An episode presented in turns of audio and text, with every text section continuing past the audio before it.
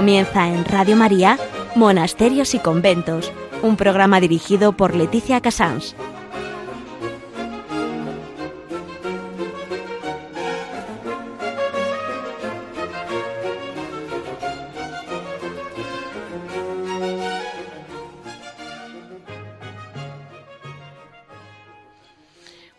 A todos nuestros oyentes. Son las 11, las 10 en Canarias. Estamos en Radio María y comenzamos Monasterios y Conventos. Eh, bueno, en agenda que realmente se me, desborda, pero es que es la festividad de hoy de San Pedro Damián. No olvidemos recordarle que es un gran eh, doctor de la Iglesia y sobre todo que fue un gran eremita, que cumplió siempre obedeciendo a la Iglesia. Llegó a ser cardenal, que no le hacía ninguna gracia, pero él, su gran papel era ser un gran eremita. No lo olvidemos nunca, que ese fue su corazón. En noticias vamos a hablar con las clarisas capuchinas de Alicante, con qué ilusión han recibido las palabras de Monseñor José Ignacio Munilla como nuevo obispo de la diócesis, que lo primero que ha mencionado es a los monasterios. En historia vamos a, por el tercer y cuarto Dolores de San José, preparando esta festividad de San José en este último, en este año que nos ha pedido el Papa que, mm, conozcamos mejor a San José, todo eh, sobre el libro de la mística ciudad de Dios de la Madre María Jesús de Ágreda, concepcionista franciscana.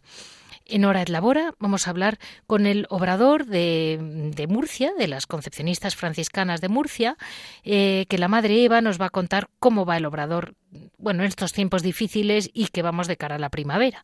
En Piedras Vivas, Javier Onrubia, pues como siempre yo le dejo que nos dé alguna sorpresa. Ahí nos quedamos y con toda la ilusión de empezar ya eh, este programa y seguir adelante en el conocimiento mejor de San José y, por supuesto, la lección que yo creo que nos van a dar, porque la madre era impresionante, con la ilusión y el sentido filial con que las capuchinas reciben al obispo.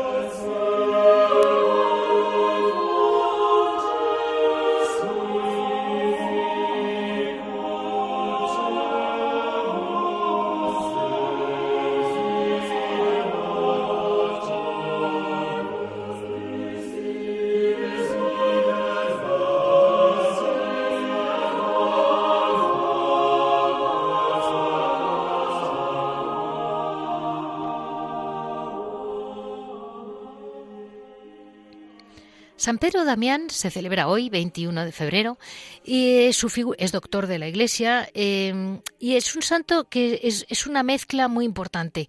Él nace en Rávena, se queda huérfano, su hermano mayor se llamaba Damián y se ocupa de él y al quedarse huérfano de padre. También se ocupó de él, que se ha quedado con el nombre de San Pedro Damián que era su hermano mayor. Eh, él destaca por tenía una vida ascética desde es, es de 1035, ¿eh? eh y lo la cometa los años que han pasado. Pero él tuvo muy claro que quería ser una anacoreta y entonces se fue con otros ermitaños al Fonte Avellana, en Italia. Em, él, iba camino de ser un gran profesor de universidad, lo dejó todo para vivir en retirado en, como un absoluto eremita y después de muchos sufrimientos y fustigaciones, ¿eh? comprendió que la mejor penitencia es tener paciencia con las penas que Dios permite que nos lleguen, además de dedicarse a cumplir rigurosamente los deberes de cada día. Basado en eso, aguantó, porque así, así es la palabra, soportó ser abad a los 36 años, que no le hacía ninguna ilusión. Eh, se convirtió en un verdadero director de almas, eh, fundó varias comunidades de ermitaños y siguió siempre la regla de San Benito, claro. Eh, eh, los papas se valieron de él en varias ocasiones, hasta el punto de nombrarle cardenal de la ciudad de Ostia, algo que le parecía verdaderamente horrible. Eh, lo ofreció al Señor y le suplicó varias veces al Papa Alejandro II que por favor le dejase volver a su vida eremita. Por fin lo consiguió, pero no quita que es llamativo cómo supo obedecer, llevar puestos de cargos de la Iglesia, todo dando su vida por la Iglesia y por lo que Cristo quisiera de él. Y mm, su estilo de escritura es vehemente, luchó mucho por la disciplina de las órdenes monásticas y por lo que mm, yo siempre mantengo en este programa, que me, por eso le quiero, tengo tanto cariño, mantengamos las reglas que escribieron los grandes fundadores, que realmente si las mantenemos bien, que es muy difícil, si las mantenemos rectamente, al final las cosas salen bien.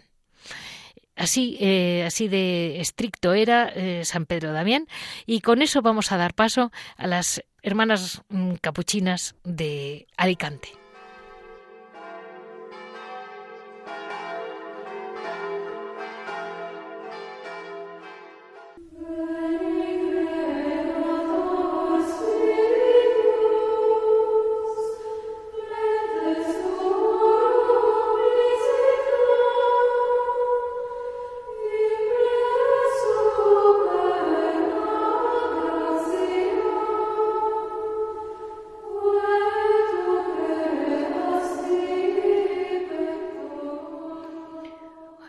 Nuestros oyentes saben que Monseñor mm, José Ignacio Munilla tiene mucha relación, que esta es su casa, Radio María.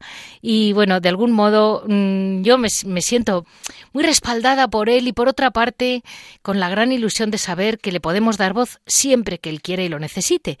En esta entrada eh, que ha tenido Monseñor en, en Orihuela, Alicante, su primera reacción fue decir eh, que iba a ir, lo primero, iba a ir a visitar a los monasterios de toda la diócesis porque mm, esto lo oyó una amiga mía, no sé si perfectamente, pero estaba allí presente y dijo algo así como, porque sin la oración todo esto se cae. Y eso me impresionó, me hizo mucha ilusión, yo le conozco, con lo cual tengo la tranquilidad de saber que piensa así, pero mm, pensé, qué ilusión para las religiosas oír eso, porque ellas no están en la calle dando palmas, están en el silencio de sus distintos monasterios, pero qué ilusión que la primera entrada de un obispo en una entrada vamos a decir, de algún modo multitudinaria, muy bien acogido, muy, muy llamativa, en ese momento se acordara de ellas. Y mm, llamé a las, a las madres de la zona, pues un poco para hacerles a ustedes, nuestros oyentes, mm, entender cómo reaccionan las madres desde desde su silencio, desde su recogimiento. Estamos con la Madre María del Carmen, una hermana clarisa capuchina, que entró en el monasterio con 15 años y lleva 70 años pidiendo por nosotros y respondiendo a la llamada que Dios le, le, hizo y nunca jamás ha fallado. Esa perseverancia, esa preciosidad de una vida, la alegría de una madre que lleva una vida entera pidiendo por nosotros. Yo le quería preguntar, buenos días, Madre María del Carmen. Buenos días.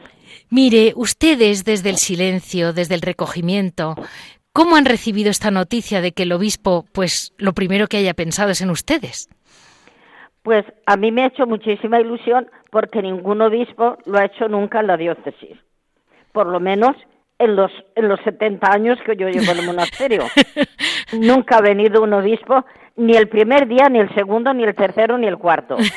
A lo mejor han venido a los cuatro o cinco años o qué sé yo cuándo, cuando han podido. Sí. Pero nunca un obispo ha tenido una atención como dice usted que va a tener este obispo. Y para nosotras, pues es una gran alegría, la verdad. Porque para nosotras el obispo es el director, el padre y todo lo que tiene un monasterio. Me decía usted ayer, madre, lo muchísimo que quieren ustedes a los obispos y sacerdotes.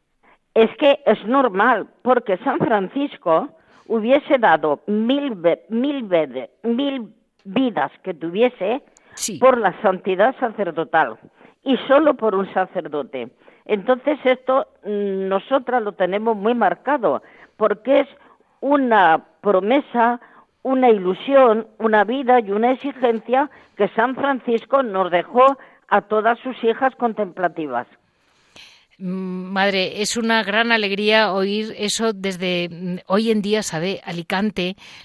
muy poca gente conocía la historia tan bonita de cómo se cómo entra el obispo en Orihuela.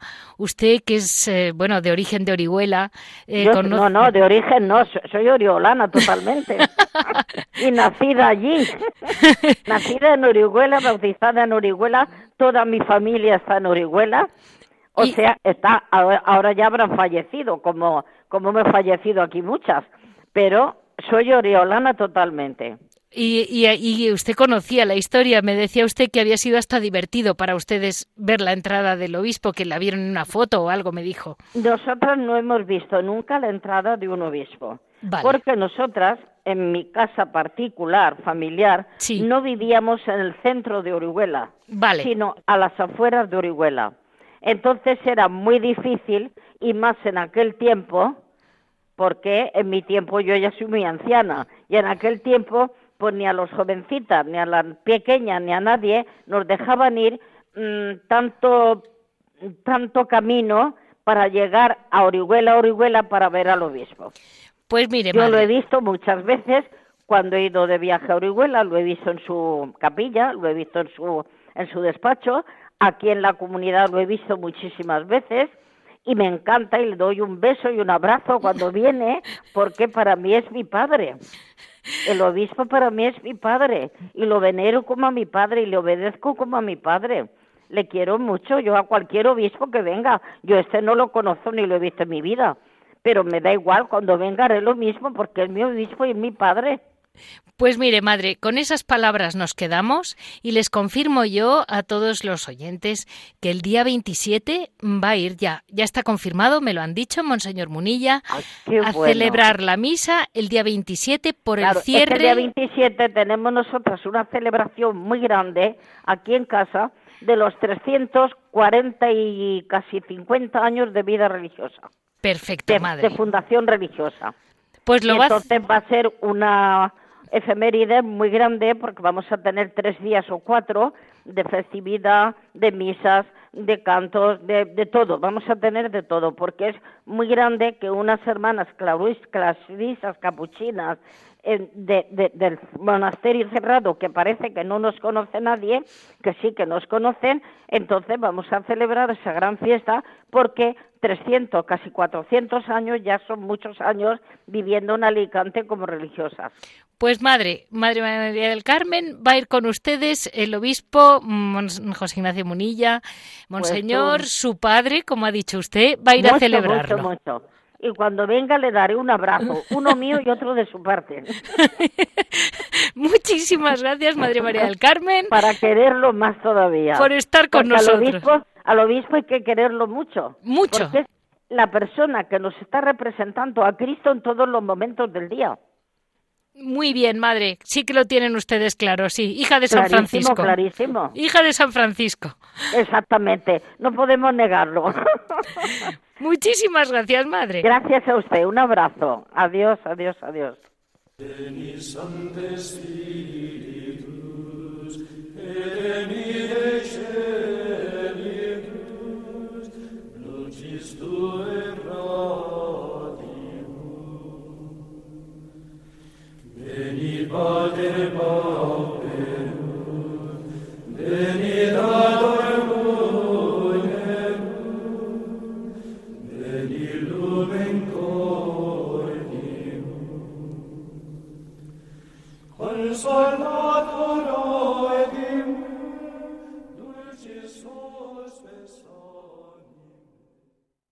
Hoy, en estos tres programas que les dije que iba a hacer como encadenados, iniciamos con nuestro tercer domingo de San José y cuarto.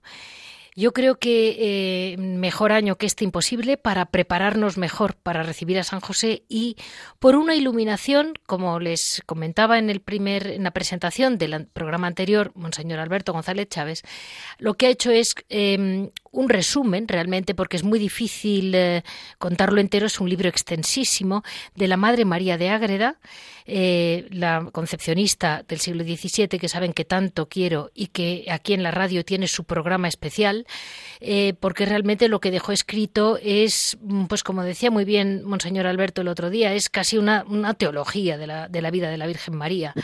Y este tercer domingo, lo convertido, digamos, es eh, el dolor mm, de San José, cuando solo de pensar en la sangre que ese niño va a tener que derramar con ocho días y el gozo de darle el nombre de Jesús, que se lo había mandado el ángel. Eh, eso, eh, claro, está muy mezclado con los sentimientos de la Virgen María porque es un libro mm, se llama La mística ciudad de Dios en nombre de la Virgen María y la aparición es realmente de ella, pero habla continuamente de, de San José. Por ahí, Monseñor ha podido extraer todo este conjunto de forma que sacamos el dolor y gozo de San José. Muy buenos días, Monseñor Alberto. Muchísimas gracias por estar con nosotros. Buenos días y encantadísimo, como siempre. Pues eh, eh, estos días, claro, no, no paro de, leerlo porque me siento más que obligada. Y estoy, no sé si estoy un poco en una novela, viendo el borriquito para allá, el borriquito para acá, el niño Jesús, porque realmente tiene usted razón, es muy colorista la Madre María de Ágreda. Si consigue uno leerlo a fondo, es como meterte en una novela. Pero es una mezcla muy singular, por eso es un libro atractivo, porque es al mismo tiempo un verdadero tratado de mariología pero con una fundamentación teológica muy seria. Y, y, luego es eso, es una novela apasionante con la cual se podía hacer una serie muy bien hecha y muy fundamentada. Y claro, por eso cautiva. Lástima que hay que ser sinceros e imparciales. Lástima que el, que el barroco tardío del 17 a nivel literario resulta abigarrado y un poco pesado, esta es la verdad. Pero si se supera eso, o si te gusta muchísimo la literatura, pues te adentras por ese mm, follaje de expresiones, de circunloquios, y vas a, lo, a, través de lo colorista, como se ha dicho, vas a lo teológico, es un vehículo formativo extraordinario este, este libro. Sí. Pues vamos a arrancar con ese, ese dolor de San José ante una prescripción de la ley, que era la circuncisión, eh, pero no quita que ellos querían cumplir la ley, pero era algo duro, doloroso, tanto para el niño como para los padres, porque un niño de ocho años, a ver quién le apetece ver al pobre niño sangrar. Y, la madre Agreda dice que la Virgen, eh, al, llegar, al llegar a ese momento, por tener eh, un grado máximo de dones, la Virgen María, eh, ya comprendió y supo que, iba a padecer su hijo. por eso, desde el principio, es la Señora de los Dolores. Sí, realmente, claro, es un, extraemos el hecho, que era un hecho universal, la circuncisión del primogénito era un hecho universal, y como sabemos es una prescripción legal para los judíos y es la, amputación del prepucio, o sea, es una mutilación muy sensible. Y siempre que lo tratan los místicos y los santos, lo hacen, bueno, por pudor, con eh, giros, pero bueno, sabemos bien lo que es la circuncisión. Y claro, María, pues es que se moría de pena de pensar en eso para su hijo. Y también, pues no sabía cómo decirle a San José a ver cómo, cómo abordamos esto y entonces cómo procedemos, porque llegan los días y hay que proceder. Y claro, eran en María, dice la Madre Agreda, un dolor mezclado con el gozo de derretirse de alegría viendo en sus brazos al unigénito del Padre. Y así pasó los días hasta la circuncisión, pero ya antes de llegar esos ocho días, habló con su divina majestad y mete la Madre María de Ágreda otra de las preciosas oraciones de la Virgen. Y es, bueno, muy respetuosamente presentado, y perdón por si suena a cierta irreverencia, es como si la Virgen hubiera querido hacer alguna pequeña trampa y traer a su terreno la voluntad de Dios, de manera que Dios le dijera, en este caso no hace falta circuncidar al niño porque es mi hijo. Pero ella conoció la voluntad de Dios y le di, y, comprendió que el Señor le pedía someterse a la ley como como todos. Y entonces ya fue a decírselo a San José. Y primero eh, guardó silencio como siempre es este juego de palabras y silencios en las almas grandes no sí. primero guardó silencio y luego fue a San José y le dijo cómo tenían que hacerlo. Y pero se lo quiso endulzar y le dijo mira sabes que también tenemos que ponerle el nombre de Jesús y entonces es precioso, porque San José le dice, no, si ya me lo había dicho el ángel a mí, que me ordenó que le pusiéramos ese nombre. Y luego es muy bonito porque, mm, ya digo, en Dulza, es un, por eso se llaman los colores y gozos, el pueblo lo ha sabido penetrar también. Como al presentar el color de la, de la de la circuncisión, como María había prevenido paños para recoger la sangre del niño, una ampollita de cristal para preservar la pequeña reliquia, la pielecita, y entonces eso se lo entregó a San José y todo era muy doloroso porque los el, San José fue de la cueva de Belén a buscar al sacerdote a la sinagoga, este fue acompañado con dos ministros, le como como que le arrancaron al niño de las manos a María para que no sufriera y no lo viera, y todo eso queda luego endulzado con la circuncisión, con la, perdón, la imposición del nombre de Jesús. Y eso es precioso como lo presenta, porque era como una dulce, secreta, silente, porfía de los dos esposos, a ver quién lo decía. Yo no lo digo, a ver quién dice el nombre. Y entonces hizo Dios que los dos de consuno, a la misma vez inclinando la cabeza sin ponerse de acuerdo, al unísono, en el mismo segundo, pronunciaron el nombre que se había de poner al niño, Jesús.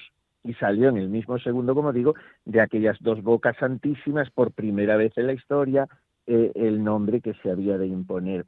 Es todo, ya digo, es una escena, usted lo ha leído y ha visto que es una estampa deliciosa. Impresionante. Y que representa a María como la Cordera Madre que está entregando al inocente Cordero con su valido, y entonces él, eh, como que María, eh, se le antoja observar un cierto miedo en el niño, y entonces ella dulcemente, dice la Madre Agreda, le arrimó con caricia su virginal pecho y recogió la sagrada reliquia y sangre derramada y la entregó a San José para cuidar ella del niño Dios y envolverle en sus paños. Y, luego añade la Madre el sacerdote, el circuncidador, se extrañó de que la madre llorara tanto, porque eso era una cosa corriente en todos los niños judíos.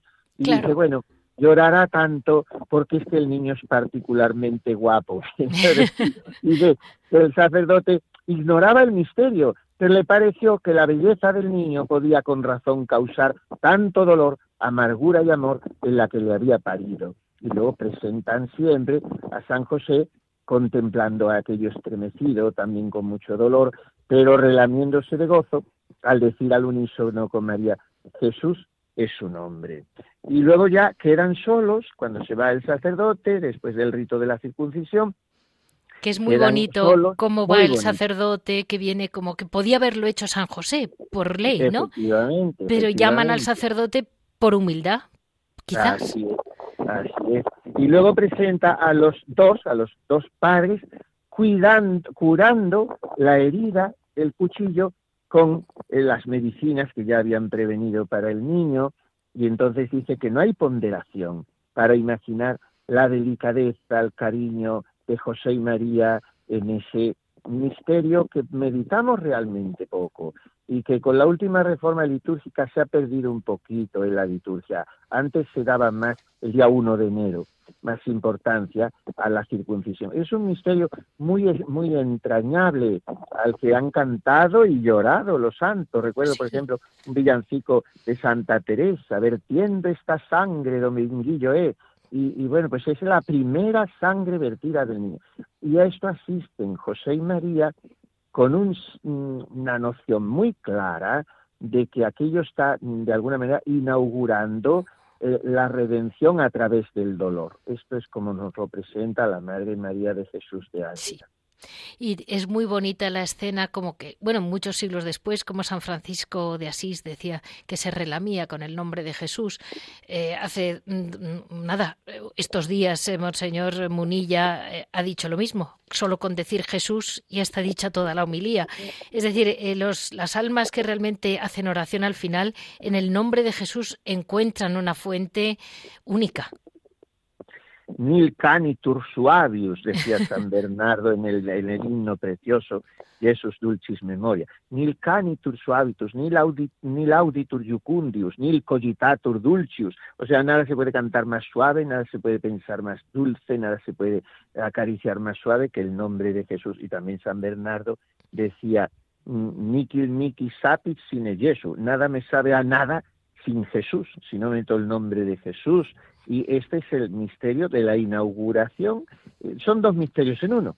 La circuncisión, que es el dolor, y la imposición del nombre dulcísimo de Jesús, que significa Salvador, Dios que salva, y este es el misterio. Y ya digo, el día suyo es el 1 de enero, que es por eso es el día de los Manueles y de los Jesús. Sí. Y ahí hay un momento en que ella nos deja, la Madre Agreda nos deja como una lección, lo llama ella, como, como algo para, para tener en cuenta en nuestra vida. De la primera parte, como que evitemos curiosidades inútiles, que, que aguantemos lo que Dios nos quiera decir a su tiempo que, es. como una lección continua en toda la vida de la Virgen María, ¿no? Y al final, eh, en el momento del niño, pues esos, esas tres ofrendas que hace, que es tomarnos por pecadores, dice ella, ofrecer el dolor correspondiente con Cristo, eh, o correspondiendo más bien con Cristo, y ofrecer nuestra vida tanto con tanto amor como podamos para que nos santifique. Está más o menos Sí, lo que pasa es que usted ha hecho con, con la maestría que la caracteriza y su suavidad ya la transición casi, digamos, al, al, al siguiente dolor y gozo, pero que están muy relacionados, por eso los vamos a presentar juntos, ¿verdad? Exacto. Es la presentación del niño Jesús en el templo. O sea, ambos misterios, circuncisión a los ocho días del niño y presentación en el templo a los cuarenta días del niño, pues son como mm, escenificaciones del sacerdocio de Cristo, con el que viene a redimirnos. Entonces, en la circuncisión ofrece su sangre, sus ornamentos son rojos, como lo serán en la cruz, y en la eh, presentación eh, se ofrece a, todo entero su cuerpo en el templo. Y así, efectivamente, como usted ha dicho, propone tres ofrendas nuestras que nosotros tenemos que imitar de la actitud oferente del niño eh, por medio de María y José, porque claro, el niño no, no habla y el niño no manifiesta sus sentimientos de manera sensible, sino que son María y José los que están mm, evidenciando esas actitudes del corazón de Jesús, del, del niño Jesús, del sacerdote Jesús. Y además son dos misterios que a diferencia de todos los otros, por eso los estamos presentando juntos, suponen la obediencia de José y María a la ley. Circuncisión y presentación dos son dos prescripciones legales y en el Levítico 12.4 se mandaba esto. La purificación de la madre, que se reputaba que quedaba inmunda después del primer parto, por lo cual en María era totalmente gratuito. Tendríamos que hablar de la purificación de la purísima algo absolutamente superfluo, pero ella se somete. Y también eh, en el Éxodo 13, 12 se mandaba que mm, a Dios se le ofreciesen todos los primogénitos porque eran suyos, les había salvado la vida. Eh, y entonces cuando el ángel exterminador pasó por las casas de los egipcios y al ver la sangre del cordero perdonaba Dios la, la vida de los primogénitos. Pero en resarcimiento de eso había que rescatarlos, puesto que eran de Dios. Se llevaban al templo a los 40 días y se entregaba cinco ciclos, una cantidad de dinero simbólica, como simbólica era también la ofrenda, a los ricos un cordero, los menos pudientes, como José y María, un par de tórtolas o dos pichones.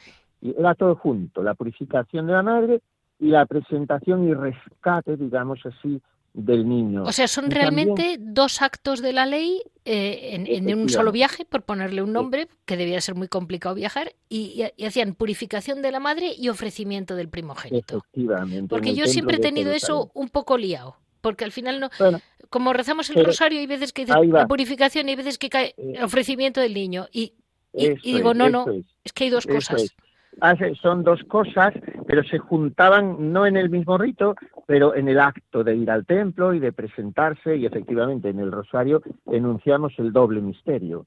Pero en la liturgia, ahora, después de la última reforma, la, el protagonismo será al Señor, la fiesta del Señor, la presentación del Señor. Sí. En, en la liturgia, en el misal de, Juan 23, todavía se dice impurificazione Beate María Virginis.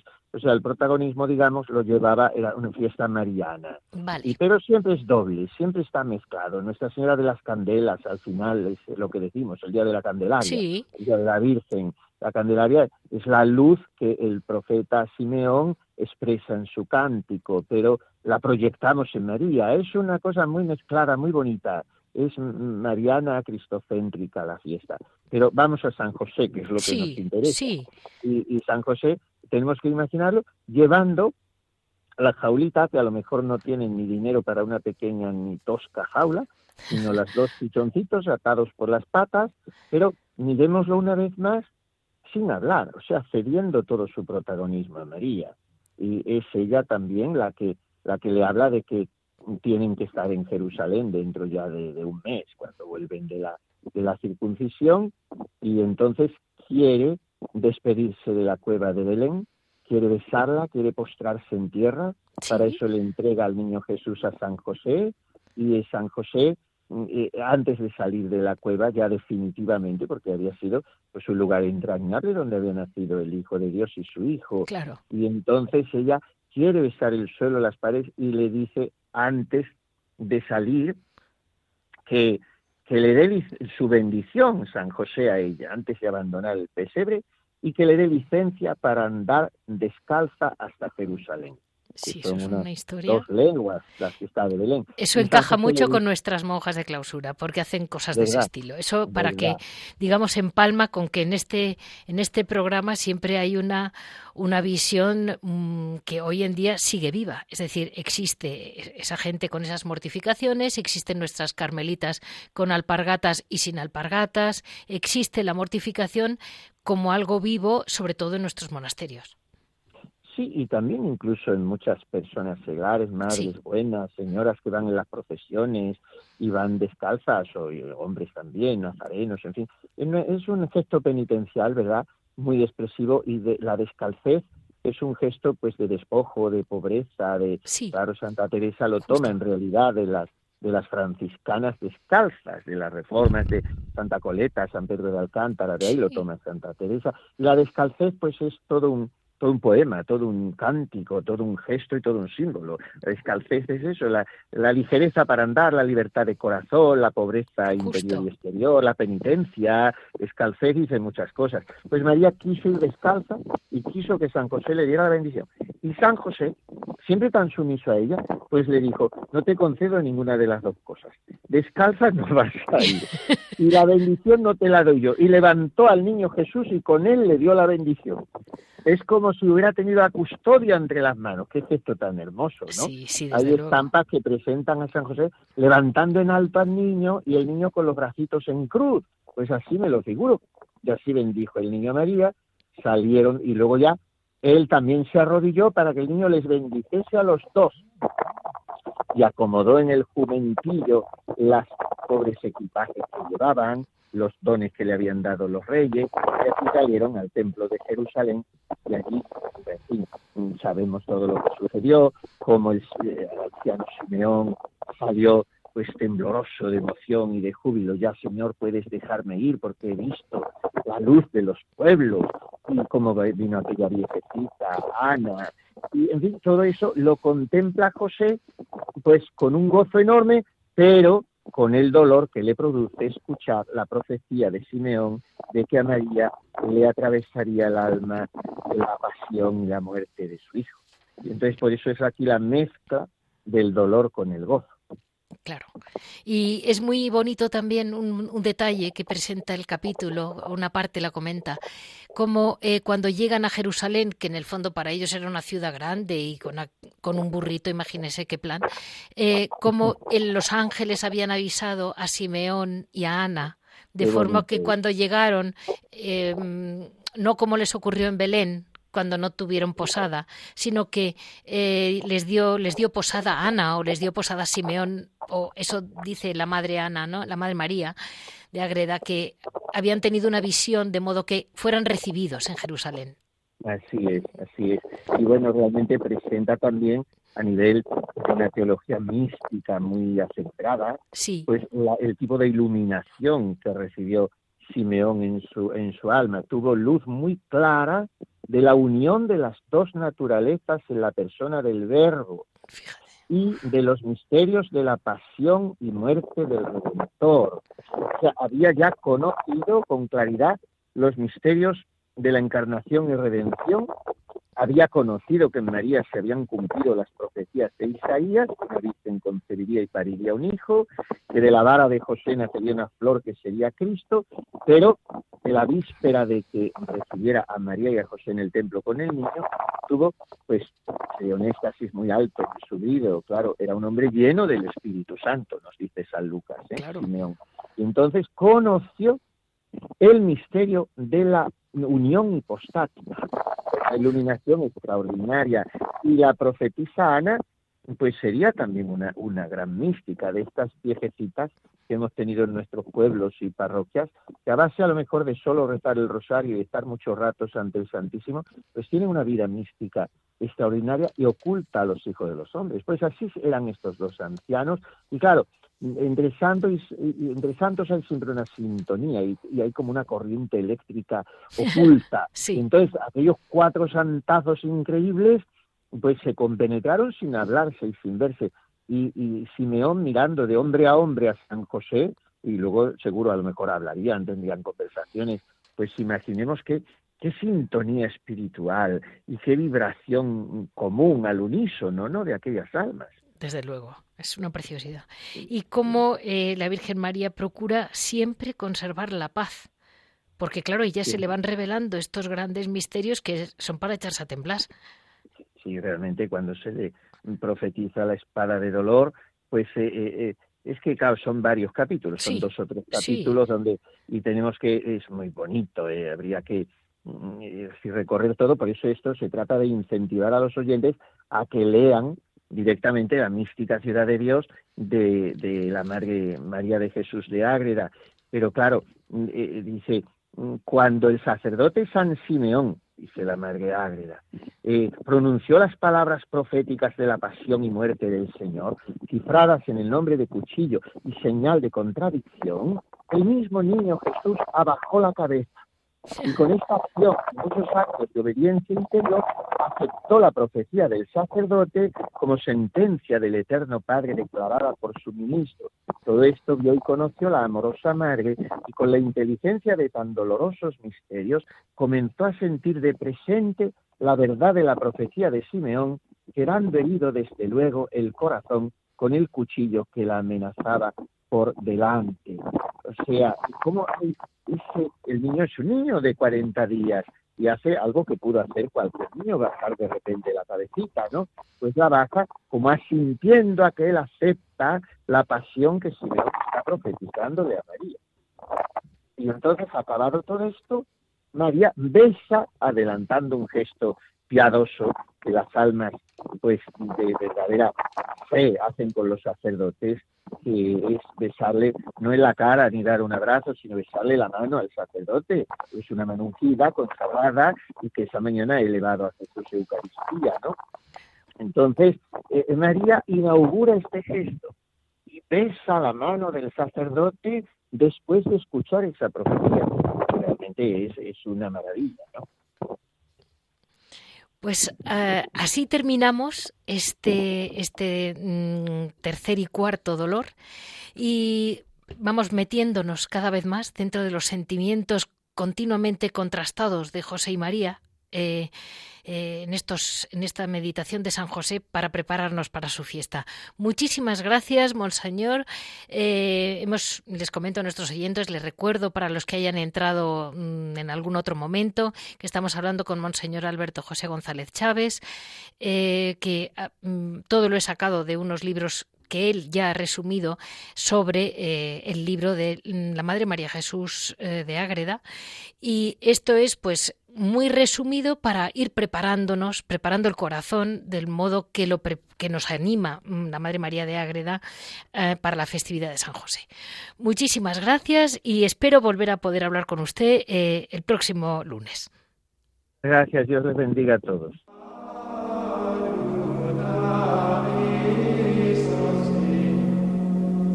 Deixei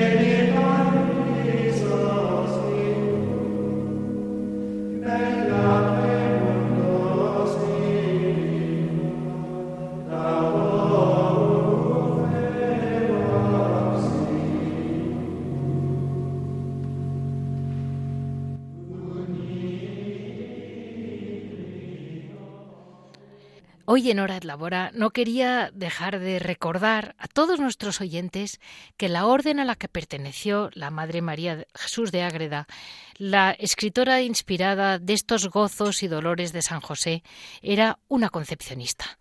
Una concepcionista franciscana, una orden que fundó mm, Santa Beatriz de Silva y que mm, sigue teniendo muchas hijas, además de conventos bastante distintos unos de otros y al mismo tiempo muy buenas hermanas todas unas de otras, porque yo las al final las voy tratando mucho. Y hoy vamos a hablar con el obrador de Murcia, porque del mismo modo que, ellas han desarrollado en otros sitios pues temas más intelectuales, el, el, tema del obrador de Murcia es realmente muy bonito y muy llamativo y el modo en que ellas trabajan. Muy buenos días, Madre Eva. Hola, muy buenos días, Leticia. ¿Qué tal? Pues muchas gracias, lo primero, por estar aquí con nosotros. De nada, para servir. Me hace mucha ilusión que todos nuestros oyentes sepan que ahí siguen las hijas, que pueden ser una hermana de la Madre María de Ágreda. Claro que sí. y, y, bueno, de algún modo, eh, esa es la vida a la que Dios las ha llamado y, y, y su parte, una de las partes siempre es el trabajo manual, ¿no? Que siempre lo han hecho. Y Efectivamente. Y dígame, madre, ¿qué tal les va el obrador de San Antonio? Bueno, vamos a ver, ahora mismo para todos, para todos en el mundo, los trabajos ahora están siendo un poquito complicados por el tema de la pandemia, sí, ¿vale? Sin duda. Entonces estamos todos en esta misma barca intentando llevarlo como podemos, ¿no? Claro. Y el obrador, la verdad es que no podemos quejarnos, pero pero también tiene sus picos bajos, como todo. Por supuesto. Sí. Por supuesto. Y ahora, madre, ya pasada la Navidad, ¿cuáles, qué productos venden ustedes más? Pasada la Navidad, la verdad es que ahora mismo nosotros intentamos ir un poco por temporada, ¿no? Claro. Eh, ahora que ya eh, está la época, por ejemplo, de la fresa, los frutos del bosque, todo este tipo de, fruta así que, que es, es además muy preciosa puesta en, en las tartas, sí. intentamos utilizarla mucho. Además, mezclar la fruta con el dulce es muy saludable. Sí. Y estamos ahora mismo en esa época de las tartas de fruta. Qué buena idea, madre. Qué buena. Ve cómo es, es, muy, es que es muy creativo el, el obrador de San Antonio, se lo digo yo. Muchísimo, muchísimo. y, y madre, la gente que para Semana Santa hay algo así típico de Murcia. Sí, claro. A ver, mm, están las torrijas. Sí. También se hacen los paparajotes, que es lo más propio, llamémosle así, de aquí de la, de la región. Sí. Los paparajotes. ¿Y qué son los paparajotes, madre? Bueno, Leticia, no conoce los paparajotes. Dios Creo mío, que no. Creo que no. es una masa parecida a la de los churros, lo único que esto va en, eh, en hoja de, de limón. Ah, vale. Se cortan las hojas de limón, se lava muy bien, luego se hace una masa de harina, azúcar, un poquito de impulsor, leche y, se van metiendo las hojas en la, en la masa y se van friendo. Ah. Una vez que ya están, se pasan por azúcar y canela. Uy, qué rico, bueno, madre. Es un producto que se debe consumir el mismo día, ¿vale? Pero está delicioso y muchos turistas, eh, la risa es que se intentan comer la, la hoja y todo el mundo explicando, por favor, la hoja no se come. Pero el gusto que da la hoja a la, a la masa es espectacular, la verdad. Bueno, madre, solo le digo que la próxima vez que vaya a ir a Murcia la aviso para comprarle paparajotes. Bueno, y yo encantada de servírtelos. y madre, una última cosa, no la quiero retener más, pero en estos dolores y gozos de San José que está como muy bien resumido, me lo la verdad ha sido como muy con, con Monseñor Alberto González Chávez, los dos así como, como si los dos estuviéramos así con la Madre María de Agreda cerca, ¿sabe? Sí, eh, por lo menos lo vamos a soñar un ratito. Y claro que sí. hay un momento en que ella explica cómo San José no trabajó, mm, digamos, como un castigo, como el castigo de Adán, sino que él trabajó con la ilusión de estar ayudando a, a, a, un niño excepcional, al Hijo de Dios, y a la Madre María Santísima y cómo lo explica, con qué ilusión trabajaba, yo digo, yo creo que así trabajan ellas. Mira, Leticia, al hilo de esto, nuestra madre, cuando estuvo en el monasterio de Dominicas en Toledo, que estuvo 30 años, ella hacía mm, bordados y cosía ropa para los pobres. Sí. esto ya nos viene a nosotras de nuestra fundadora y madre Ágreda. Mm, es de suponer que se inspiraba también en este modelo de, de nuestra madre, ¿no? Claro. En la que ella trabajaba también con ilusión para los pobres. Veía a Dios en los pobres. Por supuesto. Entonces, mm, de ahí también nos viene a nosotras la ilusión por el trabajo. Claro. Porque conocemos pocas cosas de ella, pero las que conocemos son las fundamentales para, para tener una vida totalmente anclada en Dios y en los hermanos. Bueno, madre, muchísimas gracias, porque además, para colmo, ustedes lo que sí que copian, eso sí me lo han dicho siempre, viven a imitación de María Santísima y trabajan con la misma humildad que, que ella es trabajó. Nuestra ilusión, nuestra madre María, la Virgen, la verdad es que siempre pensando, ¿no? ¿Cómo lo haría ella? Cuando nosotras estamos elaborando nuestros productos, sí. es inevitable, bueno, inevitable, es lo que nosotras procuramos ser, eh, mm, pensar, sentir a las personas a las que va a llegar ese, ese producto. Claro. Y, y bueno, la gente lo percibe. Y aquí está el misterio de Dios, porque mucha gente vuelve, no por el producto en sí muchas veces, y, que sí también, pero porque le ha llegado algo más. Qué bien. Madre. Porque te han dicho, mm, madre, le pedí oración en aquel momento y estoy con una gran paz y, y eso mm, la gente lo, lo nota, ¿no? Y, yo creo que ese es también una, una parte evangelizadora del trabajo. Por supuesto. Y supongo que San José cuando trabajaba la madera también pues ese no estar en silencio con el sonido de la madera trabajando igual nosotras cuando las máquinas están funcionando pues también nuestro corazón está pensando en esa familia de Nazaret por supuesto. que tenía su, su, su tiempo de trabajo no por supuesto. Pues muchísimas gracias, Madre Eva, por haber estado con nosotros, representando de algún modo cómo hoy siguen viviendo muchas hijas de Santa Beatriz de Silva que dan frutos de santidad, por supuesto, y hoy entre sus fresas ha salido un fruto de santidad seguro. Claro que sí. Despedimos a nuestros oyentes comentándoles que estamos con la Madre Eva, eh, la que lleva el obrador del monasterio de las Concepcionistas Franciscanas de Murcia. Muchas gracias, Madre. De nada, Leticia. Un abrazo. Gracias.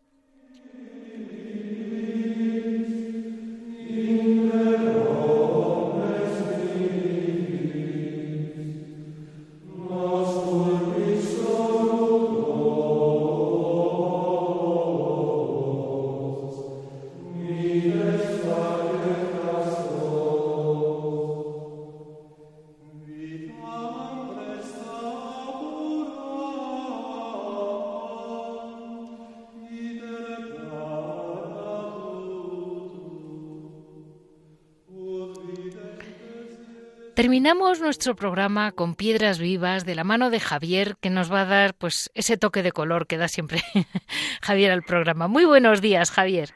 Buenos días, Leticia. Muchas gracias por eso del toque de color. Se agradece, se agradece mucho. Es que es verdad que hacemos más plural el asunto. El programa resulta un poco de todo. Eh, bueno, pues eh, Javier, eh, estábamos hablando el otro día del de estos, estos mm, dolores y gozos de San José, que claro, como es literatura de la Madre Ágreda del siglo XVII, pues cuando se leen hay veces que hasta chocan, porque hoy en día estamos un poco en otra cultura, de un, un poco más historicista, vamos a llamarlo así, y ella pues menciona los tropeles de ángeles que se pasean. Y yo te pregunto, Javier, eh, cuando uno lee historias de eremitas, de monasterios muy antiguos, como son los que tú conoces bien, se hablaba bastante de los ángeles. Bueno, la verdad es que últimamente me estás haciendo una serie de preguntas que me gustan mucho porque yo creo que hay que aclarar muchas cosas. Vamos a ver. Lo primero, los ángeles existen, claro que existen, ¿no? Eh, en, en el Evangelio sabemos que Jesús habla varias veces de los ángeles y entonces los ángeles acuden a ayudarle, acuden cuando lo necesita y son el auxilio de Jesús cuando está en, una, en situaciones llamémosle apuradas, ¿no? Entonces, los ángeles existen. ¿Qué son los ángeles? Pues son espíritus puros que no tienen cuerpo, ¿no? Que no se dejan ver, pero que tienen, sabemos, entendimiento y voluntad. Y sabemos que hay muchos ángeles. Y sabemos que hay sobre todo un ángel de la guarda, ¿no? Yo creo que los de cierta generación todavía recordamos aquella oración al ángel de la guarda que nuestras madres nos hacían repetir antes de dormirnos. ¿no? Sí, sí, esa, esa, oración, esa oración tan bonita, ¿no? De que del al ángel de la guarda, ¿no? Entonces, Dios nos ha puesto a cada ser humano un ángel de la guarda para que nos para que nos vigile, nos acompañe y nos proteja. Lo que pasa que como tantas otras muchas cosas, esa devoción a los ángeles se ha pervertido un poco en el sentido de que hemos querido imaginarnos a los ángeles como unos niños sonrosadotes, gordotes, eh, que con una figura un poco así, que precisamente no te lleva mucho a la devoción, ¿no?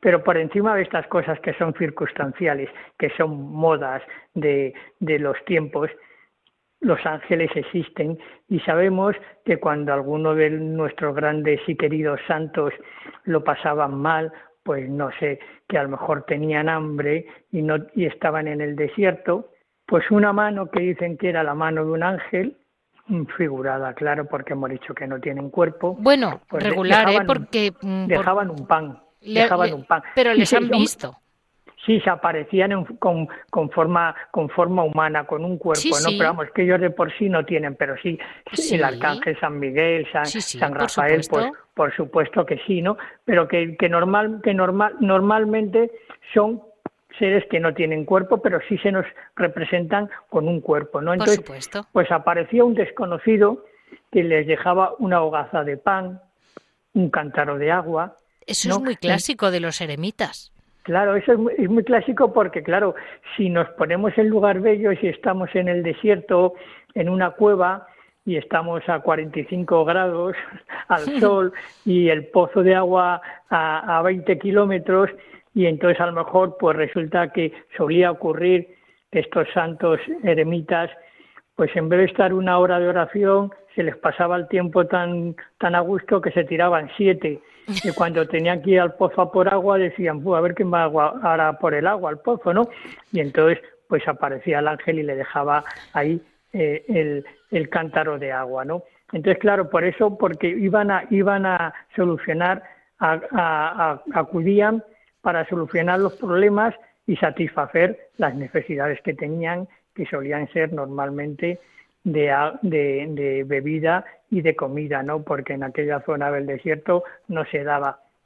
Y luego, por ejemplo, pues se cuenta, de, es una tradición dominica, que los frailes dominicos están en un día llegan tarde al coro porque se han dormido por lo que sea y cuando llegan ven allí una señora, la Virgen, dirigiendo el coro de los frailes y los frailes son ángeles que están cantando, ¿no?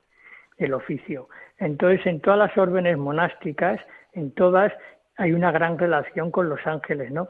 Y los ángeles siempre aparecen en, esos momentos que más se les necesitan porque son los enviados de los enviados de Dios, ¿no? Los que nos, los que envía para satisfacer ciertas ciertas necesidades no solamente espirituales, sino materiales, ¿no? Por eso yo creo que hay que creer los ángeles, por supuesto.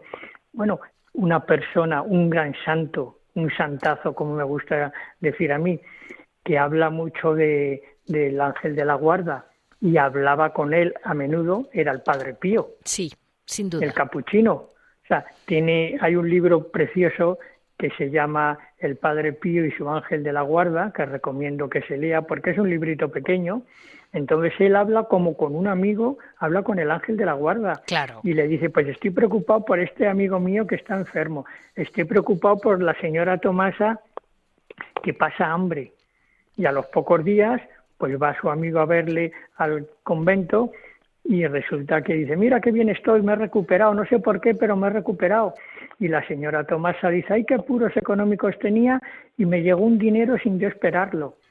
Y entonces dice que, pues, el Padre Pío pues decía gracias Ángel, ¿no? Así nos quedamos Muy bien. con esa sensación de estar siempre acompañados por nuestro ángel de la guarda. Nos despedimos de Javier Onrubia, colaborador siempre de este programa y conocedor de pequeñas historias o grandes historias de los monasterios.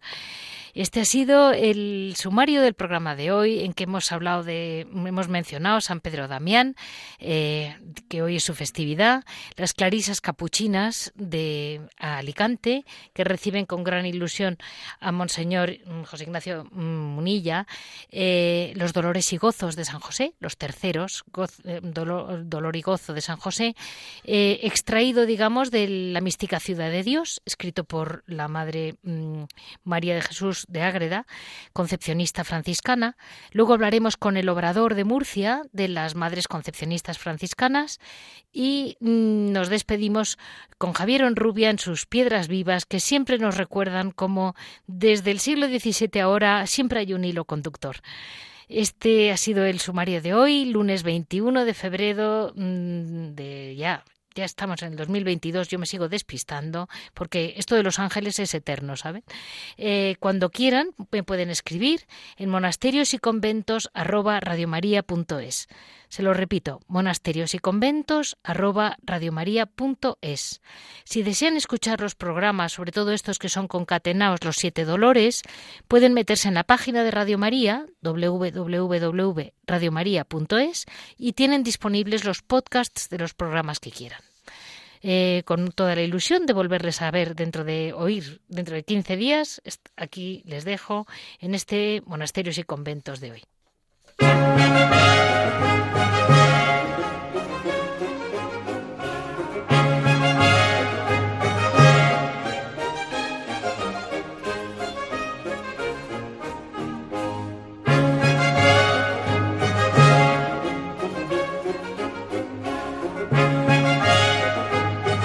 Han escuchado Monasterios y Conventos, un programa dirigido por Leticia Casans.